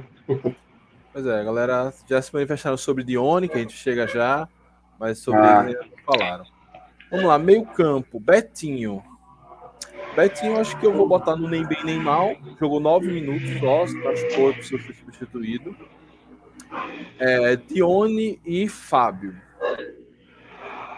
Fábio, cara, craque do jogo. Jogou demais, uma das boas partidas de Fábio, mostrando realmente que não fazia sentido ele estar na reserva com com O próprio. Trópio. E Dione, Dione eu vou colocar no ajudou, tem, pensando em colocar ele não precisa melhorar. Tô abrindo discussão para Dione. Fábio e Dione, o que é que você acha? Rapaz, Mike, fa- vou começar pelos melhores. Acho que Betinho, se não fosse a questão da contusão, provavelmente a gente colocaria ele em muito bom. Ele começou o jogo muito bem. Eu me lembro que ele deu uns dois passos assim, bem verticais, assim, passos que poderiam ser perigo de gol. Então eu já comecei a gostar de ver Betinho ali na segunda volância. Ele me deu esperança, mas ele acabou saindo cedo, né? Então, eu acho que essa posição dele de nem bem nem mal tá legal. Fábio, como você disse, bem demais no jogo. É, ficou ainda mais claro que a torcida estava certa em reclamar, né, de ver Fábio no banco de reservas, não dá. E ainda mais depois que eu vi nosso amigo Vinícius Ribeiro se redimindo, meu amigo, dizendo que Fábio agora é o craque do time, aí é que a gente tem que botar ele do craque de jogo mesmo. E Dione, A ida de Fábio. é, pois é. E Dione, velho, eu gosto muito de Dione, acho que ele tem muito a produzir, é um cara bom na bola parada, mas você foi muito bonzinho botar ele aí não ajudou, viu, Mike? Acho que ele precisa melhorar, porque já não é de hoje que a torcida vem falando que Dione caiu de produção. Eu acho que principalmente depois daquele pênalti que ele perdeu, eu acho que ele caiu bastante de produção, sabe? Dione é, às vezes fica meio que uma figura, uma, uma figura ilustrativa dentro de campo. A gente sabe que ele tem bola para ser melhor, mas em alguns momentos ele dá aquela sumida assim no jogo que, pô, a gente, pô, cadê aquele cara para bater de fora da área, né, para chamar a responsabilidade, né, para por um acaso fazer aquelas boas jogadas que ele chegou há um tempo fazer com o Negueba, a gente está sentindo o Dione um pouco meio apagado. Então acho que eu colocaria ele no precisa melhorar. Boa. Ó, o Fernando Jess também colocaria no precisa melhorar. O Espírito Filho tinha comentado mais cedo. Ó, Boa noite, Mike. Dione nunca me enganou. Ele pensa que joga muito mais do que joga. BR à vista quando terminar a Série C. Perder aquele gol incrível. Com certeza sua gata fazer. Esse técnico de 2004 fica. Ó, eu vou salvar essa, essa mensagem aqui de, de, de Espírito para eu fazer uma provocação no final. É... Vamos lá, então Dione cai aqui para precisa melhorar. É... Fábio, craque do jogo, Betinho é... não tem bem nem mal pelas circunstâncias. Ataque, ataque nós tivemos Negueba. Negueba, eu vou colocar ele aqui no ajudou, numa ponta. Aí Cezinha na outra. Onde está Cezinha? Cezinha também vou colocar no ajudou. E Ricardo Bueno, eu vou colocar ele no muito bom. Pode ser um pouco polêmico, mas vamos lá. Vou explicar. Acho que Negueba, ele não entra, ele não fez uma partida brilhante, mas ele é ainda um cara que, mesmo quando ele não tá nos seus melhores dias, ele ainda produz muito. Ele ainda consegue segurar a defesa adversária, preocupa, ele prende pelo menos uns dois na marcação dele. É um cara que nunca deixa os caras em paz. Os caras sempre precisam estar muito atentos com o Negueba. Ele ainda conseguiu fazer umas duas boas jogadas, cavou umas faltas ali na, na entrada da área, que foram importantes. Cezinha, acho que ele fez uma boa partida, é, não tão brilhante como já fez em outros momentos e como o Riquelmo fez. Acho que ele ainda precisa ter esse timing mesmo da marcação, mas ele está melhorando muito. As primeiras partidas de Cezinha era assustador quando ele voltava para marcar, agora ele já está começando a pegar o cacuete como alguém falou aí, daqui a uns três jogos, quem sabe ele já pegue a manha mesmo. E Ricardo Bueno, eu gostei da atuação dele, um centroavante que me lembrou, guardadas as devidas proporções, Lucas, o Harry Kane, que não é aquele centroavantão Sim. que fica é, pregadão na área. Precisa sair, sai, e sai com qualidade. Ele quase faz um gol antológico naquela saída de que a gente viu, sofreu tanto com ela, aquela saída trabalhada de Rafael Santos, que ele toma de cabeça praticamente sem ângulo, ainda meteu a bola na trave, ia ser um golaço. Então, tá faltando o gol dele para ele cair aqui como craque do jogo. Então, desses três aí, o que é que vocês acham? É, eu, eu vou com você também, Mike. Eu concordo com as três posições que você colocou. Só fazer uma dentro de Cezinha, eu acho que Cezinha, ele, se pudesse colocar ele aí no meio, entre ajudou e nem bem nem mal, eu acho que ele ficaria aí. Acho que foi um jogador muito é, média 6, sabe? Aquele cara que passou uhum. arrastado na, na escola. É, é, como você falou, a gente acredita que ele possa melhorar, mas ainda eu sinto nele ainda um jogador muito irregular. Eu creio que aos poucos ele pode melhorar. Negueba, ele no jogo passado teve um pouquinho mais de liberdade, porque contra o Volta Redonda ele estava muito bem marcado. E eu acho que contra o Ipiranga também ele sofreu muito com a marcação. Então ele eu acho que os times já estão come, começando a aprender a marcar Negueba, começando a entender que ele é um dos craques do campeonato e estão indo mais duro nele. Esse jogo contra o Operário, ele teve um pouquinho mais de liberdade, mas eu acho que faltou justamente aquele cara para tabelar com ele. Esse cara seria o próprio Dione. Ele estava muito sozinho, Negueba às vezes pegava as bolas, tentava fazer alguma coisa, mas como ele não tinha aquele companheiro para trocar um passe, para tentar fazer uma jogada ali com ele, ele ficou um pouquinho apagado em alguns momentos do jogo. Mas eu acho que essa posição de ajudou, realmente, ele ajudou bastante, principalmente chamando os marcadores do operário. E Ricardo Bueno, eu acho que de todos os centroavantes que o Confiança contratou esse ano, ele de fato é o melhor. E, e, a sua comparação em relação a Harry Kane, eu acho que foi a melhor comparação, porque ele é aquele tipo de atacante, Mike, que ele não fica preocupado só de ficar dentro da área para receber as bolas e tentar bater com o gol, como era, por exemplo, o Lucas Vieira. Não, ele sai da área, ele pega a bola, é, tenta fazer uma jogada, tenta puxar a bola da ponta para o meio. Se ele vê que Negueba está passando, ele olha o cara, que ele é muito inteligente, ele tenta dar um passe, ele não é aquele centroavante muito centralizador, que quer a bola para ele. Não, ele, se vê um companheiro passando, ele dá um passe. Então, essa é a sua comparação com o Harry Kane, nas suas devidas proporções, claro, antes que a galera faça mesmo da gente. Eu acho que foi interessante. valeu. Ele no, no muito bom, acho que se encaixa muito bem. Pois é. Até porque Harry Kane nunca jogou no Palmeiras, nunca jogou no Cruzeiro. Pois é, pois é, né? Pois é. É, Vamos lá. Então, encerramos. Agora vamos para os substitutos.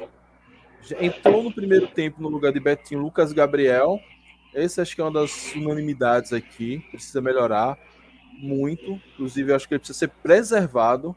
Ele não é um mau jogador, é um jovem, tem muito potencial, mas essa insistência que tem sido feita com ele é, tá dando, um desgastado, numa desgastada nele. Isso acho que está deixando ele até nervoso. Eu não sei, você que dá das cabines, que você cobre mais de perto, como jornalista acha, mas eu acho que eu, eu estou sentindo o Lucas Gabriel afoito. Aquele chute de fora da área maluco que ele está dando isso é uma prova disso. Lucas Gabriel, como você está achando? Eu também acho, mano. tudo que você falou eu concordo. Ele realmente precisa melhorar. Eu acho que nesse momento era correto dar uma preservada nele, sim, porque eu sinto que ele está se sentindo pressionado, né? É um jogador que já começou um grande, né? Porque ele saiu da base do Flamengo, então, queira ou que não, isso já é uma responsabilidade. E nesse momento, ele está tentando dar uma resposta para a torcida, principalmente por conta do campeonato estadual, né? Ele ficou muito marcado, né, Mike, naquele jogo contra o Itabaiana, onde ele, de certa forma, falhou e a torcida fez críticas ferrenhas para ele. Né? Então, eu acho que é um jogador que, como você falou, ele tem sim uma certa qualidade, é um jogador que é ambidestro, é um jogador que é muito é, voluntarioso, mas que não vive uma boa fase. Infelizmente, a temporada de Lucas Gabriel é muito abaixo e ele precisa ser preservado. Boa. Ó, Eduardo Azulino dizendo que Dione está devendo muito. Eduardo Ribeiro fazendo as contas aqui para rebaixamento e escapada. Vamos lá, substitutos.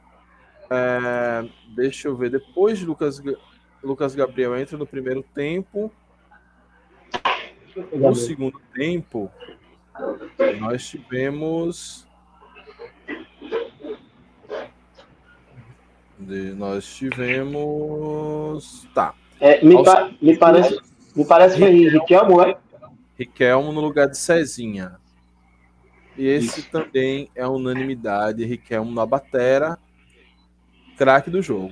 Golaço, golaço. O gol mais bonito de confiança na Série C, eu, que eu me lembre. É...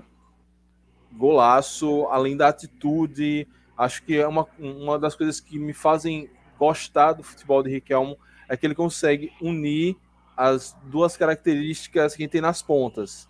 É, ele consegue unir Cecinha, que é um muito ofensivo, driblador incisivo, e William Santana, que volta bem para marcar, mesmo precisando fazer uma falta aqui e ali.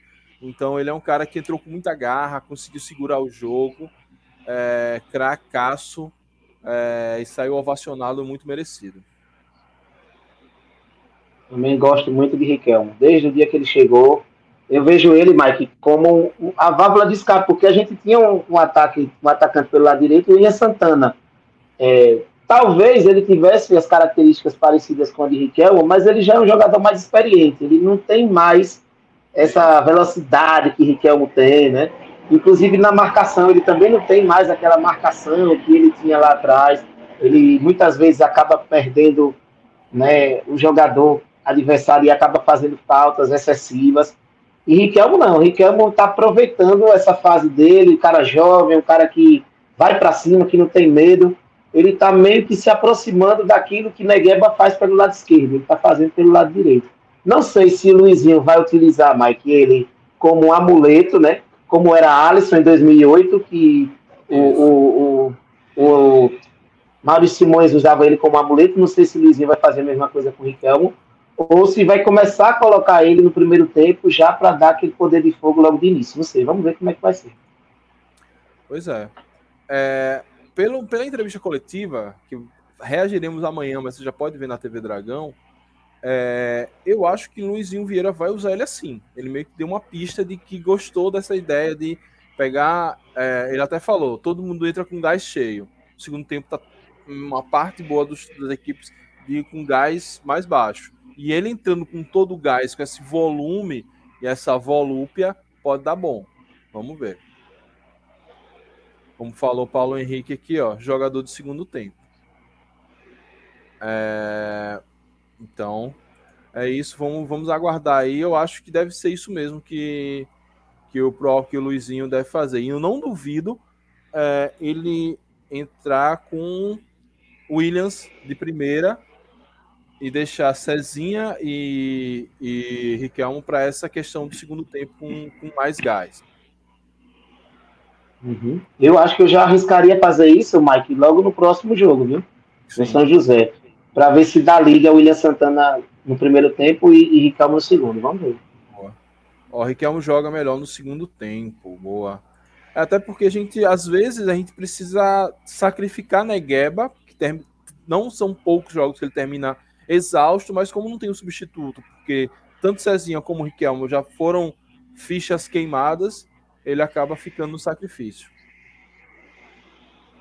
Ô Mike, eu ouvi essa semana também um argumento de um torcedor que eu achei também uma coisa que dá para se discutir. Né? O pessoal diz muito, ah, Dione não tem um jogador substituto, né? Talvez o máximo que chegue próximo de Dione seria Rafael, né?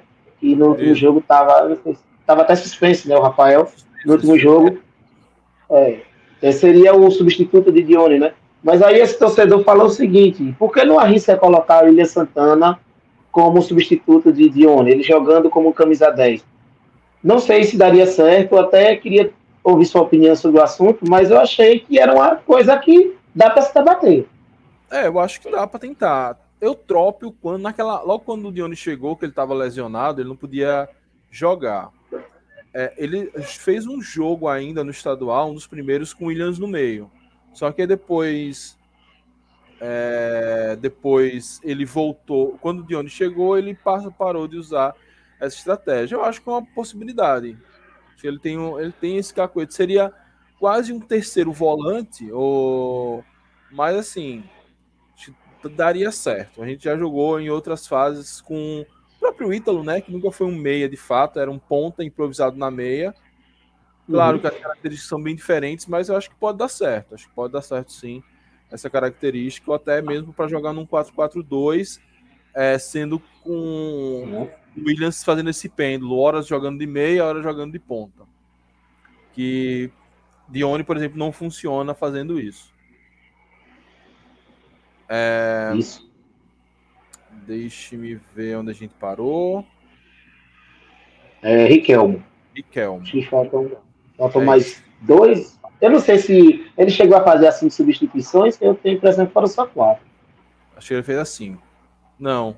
Fez assim. Não, não, fez não. não. Ah, porque Acho depois foram quatro. Adrian no lugar de Riquelmo, ou de Lucas Gabriel, e foi a terceira parada. E Adrian, cara, Adrian é muito bom também. Cadê Adrian? Isso. Aqui. Adrian, muito bom. Se os três do craque do jogo não tivesse ocupado, ainda colocaria lá, porque ele fez a tabelinha com o Felipe Borges pro, pro gol. Mas aí também teria uma das vagas de Felipe Borges. Enfim, uma, é. boa, uma boa partida. É, eu não vi o jogo do Brusque, não vi nem melhores momentos, então quando saiu a escalação do Brusque, o pessoal até mangou de mim, que eu ziquei, eu falei, é, pô, o time é esse, já que ele entrou ali de volante. Se encaixar, vai dar bom. A gente tomou quatro naquele jogo. É. Mas eu acho que Luca é. Adrian de, de volante ali, junto com, com o Fábio, é, é o preenchimento do meio-campo que a gente precisa. Uhum. É, fica um meio-campo muito forte na marcação. E Adrian mostrou que não é um cara cego de bola. Você vê que ele chegou fazendo a, a tabelinha com, com Felipe uma forma surpreendente. É um cara que tem um bom passe, uma boa saída. É, inclusive, eu acho que ele pode até se encontrar na carreira como volante. Sim. Então, a gente colocou ele como muito bom. Muito bom. Acho que é isso. E não teve mais substituições, só confirmar. O, o Williams não entrou, não, Mike? Eu acho que o Williams Santana entrou. Ah, entendi, entendi, entendi, entendi. Tem parada demais aqui, viu? Eu não sei. Se o pessoal puder confirmar isso, se eu não me engano. Se eu não me engano, o William Santana entrou. Tá, é porque eu acho que quando o Riquelmo entrou, a Adrian também entrou junto, foi uma parada só. Eu tô olhando aqui a timeline do GE e tô me atrapalhando todo. Eu acho que Adrian e Riquelmo entraram juntos, segunda parada. Aí teve mais. E aí teve Uma. Salazar e William Santana que entraram junto, terceira parada. Além do Pronto. que, parece que a, a saída de Betinho foi concussão. Parece que no protocolo de concussão não conta uma parada. Uhum. É isso. Verdade. Não é isso. Ó, galera. Galera é muito boa. Isso. Entraram William e Salazar, foram cinco substituições. Então vamos lá. Salazar. Cara, Salazar, muito bom. E assim, impecável a Série C de Salazar. Não me lembro de nenhuma Salazarada, assim. Em- Gol que ele entregou pode ter feito no Brusque que eu não vi. Agora, que eu vi, perfeita a Série C de Salazar até agora. Salazar, entrando muito bom, não ajudou. É muito bom. Eu acho que ele ajudou muito. é, não, muito bom. Eu acho que ele ajudou muito no, no, no segundo tempo, quando ele entrou. Né, ele, eu, eu, em alguns momentos, até fazendo um trio ali. Ele, no, ele um pouco mais à direita, Adalberto um pouquinho mais centralizado e Felipe, é, e Felipe Borges também ajudando na marcação. Né, Naquele momento que já estava no finalzinho do jogo, o operário tentando empatar a partida, eu acho que Salazar foi muito importante naquele momento. Eu colocaria ele também no muito bom. E por fim entrou William Santana no lugar de Dione. Eu acho que o William Santana ajudou. Acho que ele fez uma partida ok, conseguiu ser aquele cara que para o jogo, faz aquelas faltas táticas, é, quase faz um gol. Muito mais mérito de, de, de- de Rafael ter defendido do que propriamente demérito dele. Ele fez certinho o lance, limpou, chutou. Rafael foi na bola. Acho que não dá para colocar no muito bom, até porque ele já entrou. Ah, até que entrou cedo, entrou aos 28. Não entrou tão tarde, não. Não foi tão em cima da, da, da bucha, não. Mas acho que fez uma partida bem, bem ok, bem honesta. Um bom cartão de visitas para esse retorno de Williams, que já estava algumas partidas sem atuar, né? Ou pelo menos entrando Sim. bem no finalzinho. Exatamente. Eu, eu acho, inclusive, Mike, eu não me lembro. O Cezinha chegou a chutar alguma bola gol no jogo? Cara, acho que não, porque no primeiro tempo o Confiança mal chutou a gol. Acho que é. É, verdade. Então já, já é um mérito aí para o William Santana. né? Ele entrou em um, um certo momento e ali pelo lado direito conseguiu dar um chute a gol, né? Então, eu acho que ele ajudou. Então, o William Santana ajudou e essa é a nossa tier list com craques do jogo: Jefferson, Fábio, Riquelmo. Muito bom. Adalberto, Felipe Borges, Ricardo Bueno, Adrien Salazar. No ajudou Rafael, é, representado aqui pelo nosso querido Ellerson. Lennon, Negueba, Cezinha, William Santana. Nem bem nem mal. Betinho e precisa melhorar. Dione e Lucas Gabriel. Tá bem ajustado, né? Sim, sim, tá bem, tá bem ajustado. Acho que talvez esse seja o mesmo pensamento da torcida, né? Pois é, acho que é, é bem por aí mesmo. O Jorge Evaldo dizendo É. que o goleiro é muito bom, que o viu jogando no Audax do Rio de Janeiro.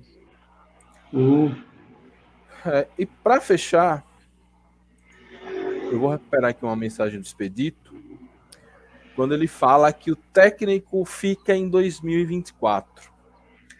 Lucas, com a informação de que o único técnico que começou e terminou uma temporada foi Betinho em 2015. É, eu acho que nem Simões de 2008 aconteceu isso. Acho que o técnico de 2008 era 8, se não me falha a memória. E de 2008 para lá já tem, tem um bocado de tempo. Mas olhando essa fase moderna do confiança, desde 2015 que um técnico que inicia a temporada não termina a temporada. É, em 2016, o Betinho começou, mas não terminou. Terminamos com Roberto Fernandes. Aí em 2017 a gente começa com Leandro Senna e termina com aquele ex-Itabaiana, um coroa. Ah, é, Lu- Luiz, Ca- é, Luiz Cruz, né? Alguma coisa assim. Não. Esse Carlos é Não? muito. Ailton. Ah, Ailton, é. É, Isso. Ailton Silva, eu acho que é o nome. Acho que é isso, Ailton Silva, em 2017. 2018, é, Luizinho, aí começa com Ailton Silva, a gente termina com Betinho. Nesse meio do caminho teve ainda uma passagem de Luizinho, a primeira passagem de Luizinho Lopes. Uhum. 2019, começamos com Betinho, terminamos com Daniel Paulista, técnico do acesso. 2020, ah, 2020 a gente termina e começa com Daniel Paulista, agora eu lembrei. Isso. É. É. por caminhos diferentes, porque a gente começa com o Daniel Paulista, Daniel Paulista vai para o esporte, Vai. volta para o Confiança e termina a temporada. 2021 a gente começa com o Daniel Paulista e termina com o Luizinho Lopes. 2022 começamos com o Luizinho Lopes e termina com o Vinícius Eutrópio, tendo Felipe Maestro aí pelo meio. Ou seja, é, dessas duas nos dois anos que começa a temporada e termina com o mesmo técnico foram anos pós-acesso. Se for para isso, eu assino embaixo. Mas, primeiro, o que explicar essa volatilidade tão grande de treinadores? Porque a gente está vendo é um confiança que nos últimos 10 anos teve um trabalho relativamente estável. Brigamos para subir, brigamos para não cair, tivemos dois anos na Série B, mas não teve assim um super time que saiu destroçando todo mundo, nem tivemos um time saco de pancadas. Foi um time que oscilou pouco, mas ainda assim nós tivemos algumas trocas de técnico. O que explica essa instabilidade? E será que a gente e você já manteria Luizinho Vieira de antemão para 2024? Rapaz, é aquela coisa. Acho que o que explica, na verdade, Mike, é aquilo que a gente vê no futebol brasileiro, né? Realmente a vida dos técnicos não é uma vida fácil. Mesmo que você faça um trabalho longevo, um trabalho que, de certa forma, tenha um, um lampejo de planejamento, como era, por exemplo, de Vinícius Eutrópio, a partir do momento que você começa a perder ou oscilar muito em um campeonato tão importante como é o Campeonato Brasileiro, aí, meu amigo, não tem outra situação. Você não vai demitir sei lá, 30 jogadores, né? Isso é quase impossível. Então, acaba sendo a cabeça do treinador que é colocada a posto. Eu acho que talvez seja essa a resposta de que alguns trabalhos não tenham dado tão certo no confiança. Mas, assim, nesse meio tempo que você falou, a maior, eu creio que a maioria desses treinadores, por exemplo, o próprio Daniel Paulista e o Vinícius Eutrópio, eles tinham, sim, um planejamento. Né? E a gente, no início de, dos, de ambos os trabalhos, a gente imaginava que seria um trabalho de sucesso, mas Infelizmente, foram trabalhos que tiveram momentos de oscilação e acabaram que eles cara, esses caras caíram.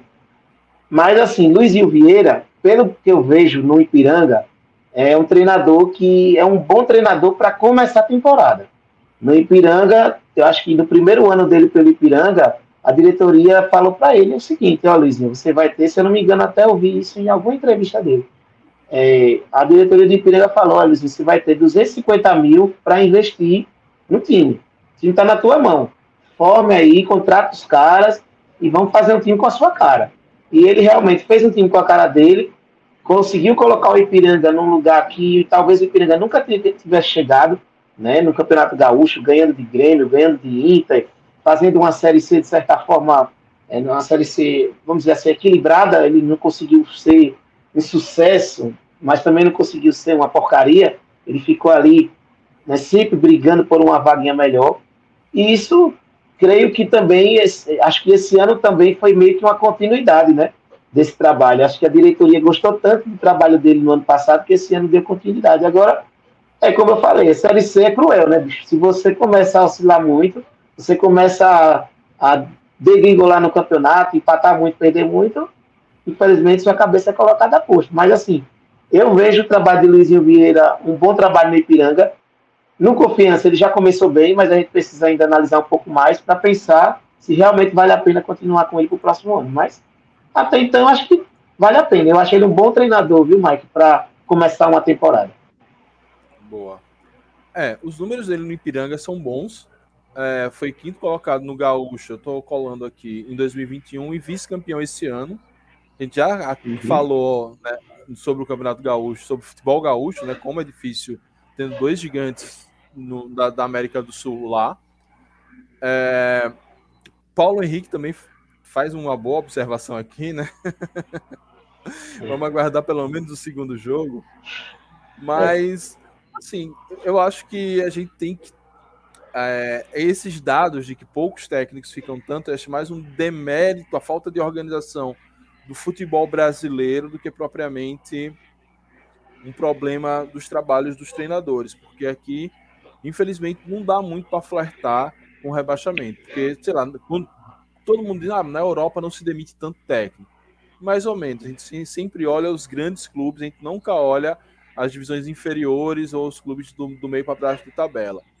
Mas ainda assim, se você, sei lá, não vou nem falar da Premier League Championship, se você cai da League One e vai para League Two, na, na, na estrutura lá da, da, do futebol inglês, a League, League, League One, sei lá como fala, meu inglês é péssimo.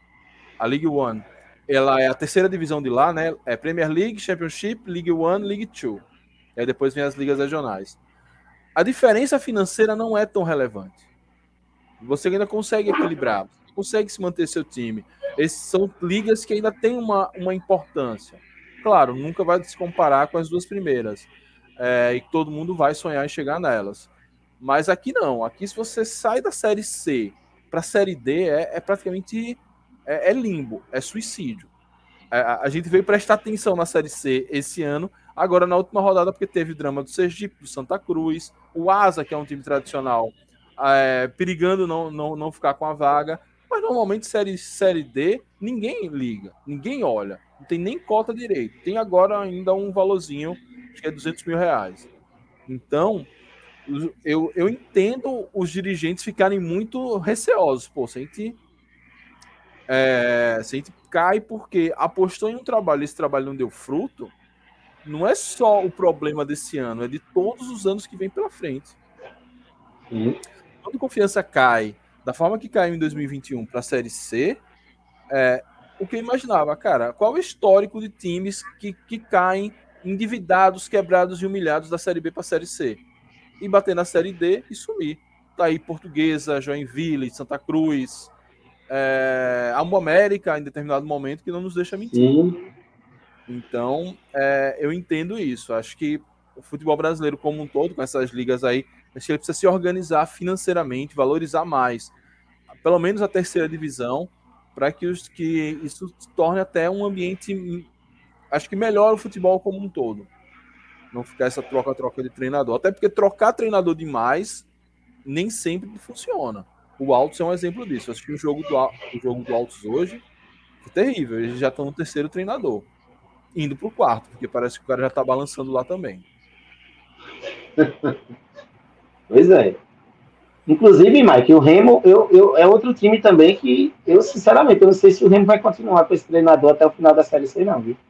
Porque o Remo é. também tá remando contra a maré, literalmente. Não, o Remo, e agora que ele perdeu o principal jogador, Sim. o Remo tá meio que é, seguindo os passos de, de Paraná e Santa Cruz. Olha, olhando os que eu me lembro assim. Não, pô, não tem camisa, não vai cair. O time é bom, é uma das maiores folhas, não vai cair, não vai cair, não vai cair, não vai cair. Até, meu amigo, quando É isso. você olha, caiu. O Remo hoje tá em para cumprir amanhã, salvo engano, mas o Remo hoje tá com 13 pontos. Pô. É muito pouco, né? Para um time com o tamanho do Remo, eu acho que vencer três partidas na Série C inteira, sendo que dessas três partidas, se eu não me engano, apenas uma em casa, realmente é, é uma campanha desastrosa do Remo. É, e não por acaso, por confiança. é isso. pô. Tem três vitórias, cinco empates e seis derrotas. Tá na 16 colocação. É, tá com 14 pontos, uma, uma, um petelequinho fora da zona de rebaixamento. No saldo de gols, eu acho, ou no número de vitórias. Não, no saldo de gols, o Floresta é o primeiro da zona. Mas, ó, o Floresta tem 14, o América de Natal tem 14, Pouso Alegre e Altos, que são os lanternas, tem 12. Então, tá no fio da navalha, não tem mais. é, não tem mais. Como é que eu posso dizer? Não tem mais margem de erro conseguiu um ponto hoje, por isso que eu tava falando 13 pontos, eu vi 14. Hoje ele tava, enquanto a gente fazia live, tava rolando Náutico e Remo, foi 0 a 0 Uhum.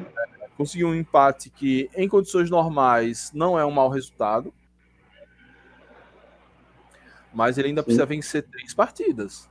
Para, vamos dizer, repetir o feito, entre aspas, do confiança do ano que vem. Ele precisa vencer três partidas. E a tabela do Remo é Ipiranga na próxima, em, em Belém. Remo, ou Volta Redonda também em Belém, dois jogos duríssimos. Aí depois ele vai fazer um jogo mais acessível, mas é fora, que é o Manaus, que tá recuperando lá em Manaus. Depois ele termina com CSA e Altos. Cara, desses jogos, eu acho que a única. é, acho que o único jogo acessível, assim, que, vamos dizer, na, na gíria do MMA, uma carne assada, é o Altos, na última rodada que já deve estar rebaixado. Agora ainda vai pegar Ipiranga, Volta Redonda, Manaus e CSA, sendo que o Manaus, que seria o mais acessível desses aqui que eu citei, é jogando em Manaus. O Manaus tem podendo estar brigando pelo G8 ou contra o rebaixamento. É uma tabela dura. Eu não consigo ver o Remo arrumar três vitórias aqui, não. Eu consigo ver a vitória sobre o Altos. Agora, difícil. A vida do Remo tá difícil. Eu acho que ele vai, desses jogos todos aí, ele vai empatar pelo menos aí uns dois, viu? É como você falou, eu tô vendo assim, mais ou menos uma vitória, dois empates, é porque são jogos muito complicados, né? Só, só Volta Redonda, acho que você falou Volta Redonda e qual foi o outro? Ipiranga. São dois times que estão brigando nas cabeças, né? Estão brigando para classificar. Então, sei não, viu? A vida do Remo não tá, não tá legal, não. Assim, acho que a nossa tabela aí tá bem melhor do que a do Remo, né? Esses últimos jogos aí. Tá muito complicado. Vai ser difícil o Remo continuar aí na Série C. Ó, só para ilustrar para vocês, essa é a tabela do Remo. Perdidinho com as abas aqui, pronto. Ipiranga, próximo sábado, jogando fora de em casa. É, aí depois volta redonda. Tem dois jogos em casa. Isso, isso é uma vantagem, porque ele pode tentar decidir. Mas esses dois, mas o Remo está se mostrando que em casa não está fazendo uma boa campanha, né? Mas aí tem dois adversários duríssimos. Depois, imagina se perde ou não, sei lá, se não consegue nenhuma vitória nesses dois jogos, o que é bem factível. Aí ele vai para um jogo decisivo em Manaus, que não é fácil jogar lá, a gente viu como foi. As duas últimas séries C a gente jogou lá, empatou os dois. Aí depois vai pegar o CSA no Rei Pelé. Aí eles têm que torcer para o CSA estar tá classificado. E termina com o Altos. Inclusive, lembrando que o Altos pode estar rebaixado, assim como nós estávamos rebaixados e jogamos a última partida da Série B 2021 com o Remo e o Remo poderia bastava vencer para não cair e acabou empatando e caindo. É. Então é situação complicada. É, e eu acho que para mim nesse Pouso Alegre e Altos já foram com Deus. É, e aí vai eu não sei, cara, se. Eu não sei ainda. Se bem que eu elogiei tanto o CSA, mas o CSA. O CSA não tá coisas todas, não. viu? O CSA tá abaixo Al- al- é, algo me diz, Mike, algo me diz que o América de Natal vai se salvar. Eu acho que ele vive um momento ruim, ele está na, na zona de rebaixamento, mas o América fez algumas contratações que talvez possam dar uma animada se estiverem mais entrosados até o final da competição. Talvez aí caiam altos, Pouso Alegre, Remo e Floresta, não sei. Acho que esses quatro aí estão mais para cair. Acho que um que precisa abrir o olho é o Figueirense. Também. Está com seis pontos, vem de três empates e uma derrota. É, e aí, tá, tudo bem, mas já tá com 16. Mas o Ferroviário, que foi rebaixado no ano passado, a essa altura tava com 15, um ponto só menos. É. Então é bom abrir o olho. Mas é isso. É, agradecer. Amanhã a gente vai fazer as outras partes da live, porque hoje realmente não fica muito tarde. Ainda quero aproveitar o restinho de domingo com a minha senhora, com a minha esposa, com a minha morena. Que hoje eu trabalhei o dia Boa. todo. eu trabalhei- Eu só fiz a live por causa da, da derrota dos vermes. e aí, para terminar, né? Agradecer aos, ao apoio aos nossos queridos André Otsuka, Felipe Florencio, Lucas Matheus, que está aqui comigo, e Rivaldo Conceição, que são membros desse canal. Seja membro, um cafezinho que você paga todo mês ajuda a gente. E também a Fernando Santana, Júnior Marcel Aparecido Silva, Pablo Góes, Lucas Mota, Diego Couto, Daniel Tete, Délio Evangelista, Doutor Lúcio, Manuel Cardoso, Daniel Andrade, Cledivaldo Gonçalves, Marcelo Moura, Cledivaldo Gonçalves, pela ajuda também por outros meios. Você que nos ajuda dando sua curtida, seu comentário, sua inscrição, todos vocês estão no meu coração. E aguardem novidades. Essa, era para sair essa semana, mas essa semana não foi uma semana boa na minha vida, por isso que inclusive eu fiquei praticamente a semana toda sem gravar. Mas essa semana que vem eu acho que vou trazer novidades boas pra gente. Beleza? Lucas, meu velho, valeu pela parceria. Manda aí seu recado final pra turma. Pô, galera, é só agradecer mais uma vez estar participando aqui da live com você, Mike. Mandar um abraço também para todos os proletários, né? Todo mundo teve um final de semana feliz, um final de semana mais tranquilo, depois de tudo que a gente passou nos últimos finais de semana, né? Agora o Confiança vai poder pensar um pouquinho de novo na classificação. Né? A gente estava já começando a pensar só na questão do rebaixamento, né? Mas aí essa vitória contra o Operário já deu aquela reanimada, principalmente em mim, confesso. Eu sou um torcedor meio né, realista, meio pessimista, enfim, eu fico muito chateado, fico muito puto, já jogo tudo pro ar. Mas essa vitória contra o Operário já me deu aquela reanimada e acredito que muitos torcedores pensam igual a mim, né? Já estão pensando no próximo jogo lá fora de casa, né? E pensando numa vitória, né? Porque vamos enfrentar uma equipe, que é a equipe do São José, que também oscila muito na competição, não é essa equipe que a gente possa ter tanto medo, né? Como foi, por exemplo, o exemplo do Brusque, do Amazonas, não, é uma equipe que está ali para ele com a gente. Acho que Confiança tem sim condições de ganhar a, a equipe do São José lá no Francisco Noveleto, eu acho, né? O estádio deles. Acho que é Francisco Noveleto. Pois é. Então, é, agradecer mais uma vez, viu, Mike? E vamos torcer que o Confiança consiga vencer o São José na próxima partida. Próximo sábado já, né? Próximo sábado. É, pois é. Primeiro jogo da rodada, por sinal. Valeu, Mike. Valeu, Lucas. E valeu a galera que ficou até aqui. Nesse domingão, 22 horas e 23 minutos. Estamos terminando essa live. Amanhã a gente deve soltar aqui o react da coletiva e talvez os melhores momentos. É... E aí, essa semana a gente tenta fazer a programação normal aqui do canal, assim que der. E ao, ao longo dessa semana vamos termos novidades. A jornada esportiva para o jogo contra o São José vai voltar. Não no Boteco Aju, mas a gente vai arrumar um lugar bacana para todo mundo se juntar lá e levar energias positivas e ouvir Júlio Marcel na voz que o homem está melhorando jogo após jogo. Revelação da narração no, do, da, do rádio internet sergipana. É isso, galera. Muito obrigado a todos. Saudações proletárias e.